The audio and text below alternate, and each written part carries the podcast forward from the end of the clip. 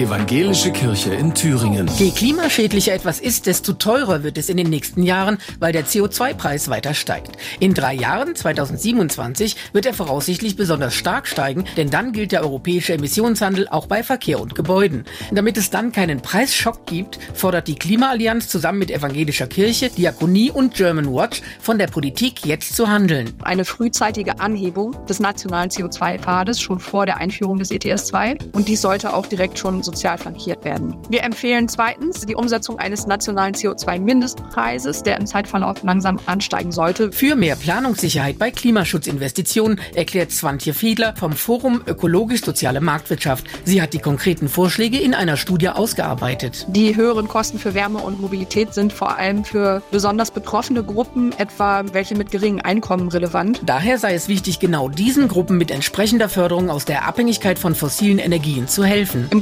Gebäudebereich beispielsweise Fenstertausch oder Kellerdeckendämmung. Und im Verkehrsbereich wären es beispielsweise ein soziales Deutschlandticket in Verbindung mit dem Ausbau des äh, ÖPNV und einer Mobilitätsgarantie. Interessant wären auch ein sogenanntes Social Leasing oder eine Kaufprämie für gebrauchte Elektroautos gezielt für vulnerable Gruppen. So ähnlich wie in Frankreich zum Beispiel. Überhaupt regt Jan Dirk Döling vom Institut für Kirche und Gesellschaft der Evangelischen Kirche von Westfalen an, gute Beispiele im Ausland als Vorbild zu nehmen. Wir glauben, die Bundesregierung muss das Klimageld jetzt umsetzen. In Österreich hat man das hinbekommen. Da gibt es ein Klimageld, da gibt es auch Koalitionen und entsprechende Interessen einzelner Parteien. Maria Lohheide von der Diakonie betont, nur die Kombination aus CO2-Mindestpreis, Klimageld und Förderungen könne dafür sorgen, dass alle mitgenommen werden. Auch Menschen mit geringem Einkommen muss der Umstieg auf nachhaltige Energienutzung ermöglicht werden. Die Politik müsse für einen Haushalt mit langfristigen Zukunftsinvestitionen sorgen. Eine Reform der Schuldenbremse oder der Abbau von umweltschädlicher und zugleich ungerechter Subventionen wären Schritte in die richtige Richtung. Andrea Terstappen, Antenne Thüringen, Evangelische Redaktion.